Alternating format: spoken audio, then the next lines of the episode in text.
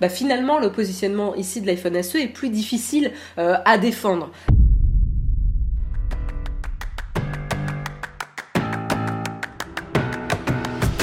Euh, je vous propose de commencer tranquillement euh, l'émission avec quelques petites news du côté de Apple. Alors, pas énormément, hein, mais c'est quand même intéressant de voir un peu, euh, de tâter le, terrain et en tout cas la, la volonté des gens à, acheter finalement les derniers produits qu'Apple a présentés. Et qu'est-ce qui se passe? Ben finalement, on s'aperçoit que les demandes pour les iPhone SE qui ont été annoncés euh, qui était euh, à l'origine euh, planifié pour 10 millions. alors attendez que, que, je m'y retrouve.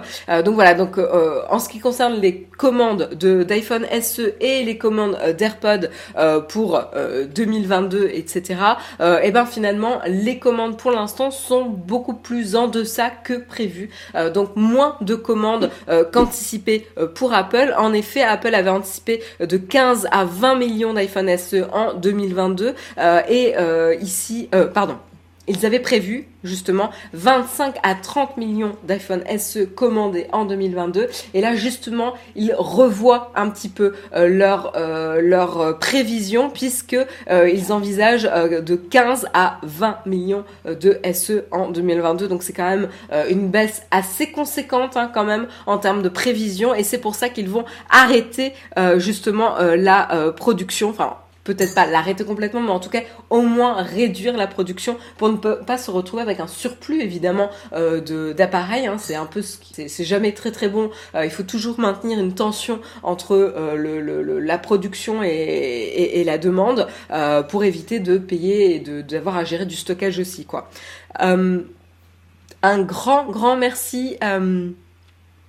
Alors il y a Health qui nous a envoyé des bits, je n'ai aucune idée de à quoi ça, à quoi ça sert, donc euh, n'hésitez pas à me dire dans le chatroom, je, je suis curieuse, hein, je suis newbie de, de Twitch, donc euh, je ne sais pas à quoi servent les, les, les, bits, mais un grand merci à toi. Euh, et je remercie également BistroPixel qui a renouvelé son abonnement, un grand merci à toi, 15e mois euh, d'abonnement. Euh... Il y a Jérôme qui dit non, n'arrêtez pas la compte à Naotech plus la banque qui vient, qui vient d'appeler. voilà, oui, oui, bah sabotez-moi mon émission avec le train de la hype là. la, meuf qui, s'énerve parce qu'en fait elle a des soutiens sur Twitch quoi. C'est le monde à l'envers.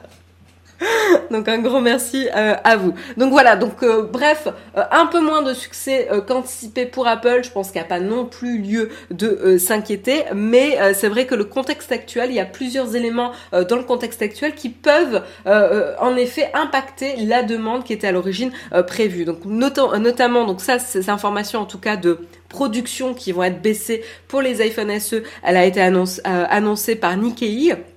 Euh, et notamment avec une analyse de Ming Shikuo euh, qui, a, qui a donné notamment les, les nombres hein, sur euh, de combien ils allaient baisser justement la production. Et en tout cas en termes de contexte qui pourrait impacter justement les demandes de l'iPhone SE, SE bah, il y a Nikkei. Alors je sais pas si je le prononce très bien mais mes excuses si c'est si c'est pas le cas.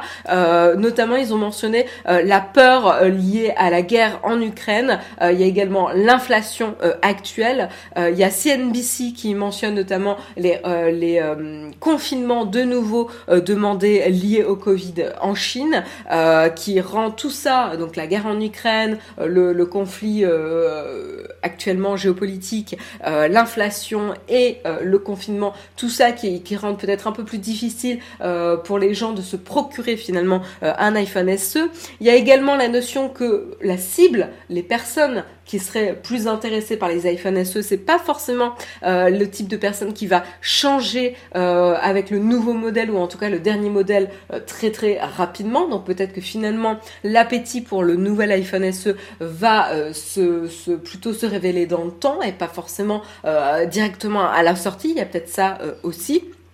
Et puis il y a également euh, l'impact du prix du gaz qui augmente, qui fait que ça réduit euh, le, pouvoir d'achat euh, de, de ménages, et donc du coup que finalement ils n'investiraient pas dans des nouveaux achats pas forcément ultra nécessaires comme un nouvel iPhone.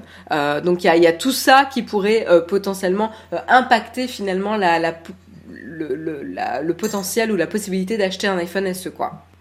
Et évidemment, Jérôme a raison de le mentionner, il y a aussi le fait que Naotech n'a pas encore sorti son test sur euh, l'iPhone SE. Évidemment, évidemment, euh, Naotech crée les tendances euh, ici et va complètement changer la donne sur le, les ventes d'iPhone d'Apple. si seulement. je dis un petit peu vos commentaires.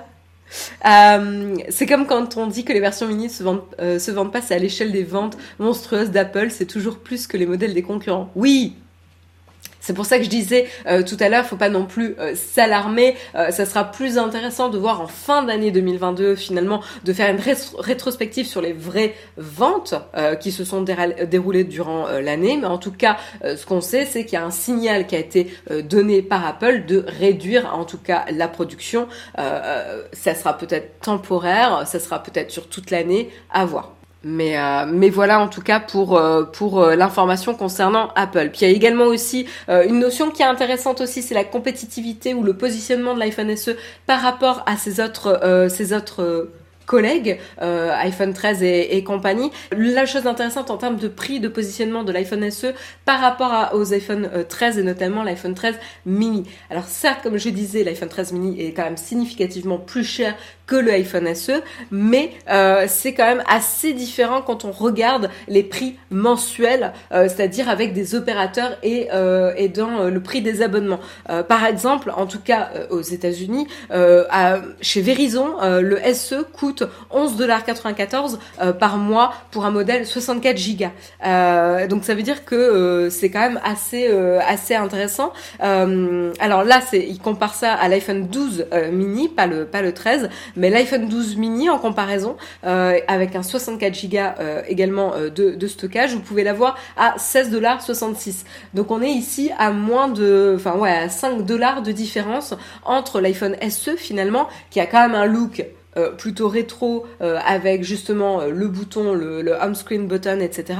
versus vraiment pas, pas la toute dernière génération de l'iPhone, mais la génération d'un an avant, l'iPhone 12, sachant que quand même les iPhones ont très très bonne durée de vie, c'est quand même un très très bon, une très très bonne affaire de pouvoir s'acheter l'iPhone 12. Et donc c'est vrai qu'à 5 dollars de différence par mois, bah, finalement le positionnement ici de l'iPhone SE est plus difficile à défendre.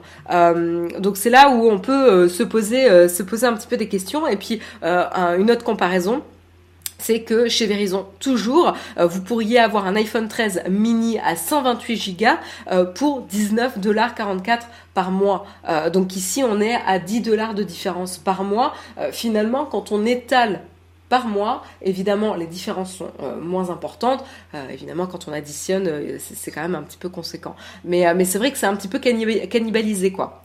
Euh, comme le dit euh, Sneaker, euh, Sneak 94. Exactement.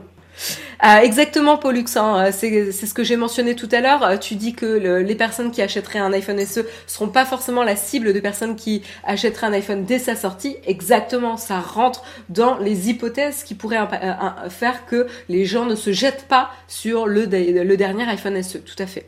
Et il y a ceux qui adorent le Touch ID. Moi, j'en fais partie, hein, par exemple, hein, sur Newt. Moi, je fais partie du Touch ID. Si je pouvais, enfin, du, je fais partie du Touch ID. Je fais partie du fan du Touch ID et, et des haters du Face ID. Euh, voilà, euh, j'ai tellement une sale tête au réveil que, mon iPhone ne me reconnaît jamais et donc je ne peux jamais débloquer mon iPhone. Je suis tout le temps en train de faire ce, code. Euh, c'est particulièrement pénible. et donc si je pouvais revenir avec un petit Touch ID, honnêtement, ça me simplifierait la vie. Voilà. Mais bon, écoutez, hein, c'est comme ça. Mais oui, franchement, l'iPhone SE, c'est un très bon, un très bon iPhone. Il hein. faut pas non plus se braquer, quoi.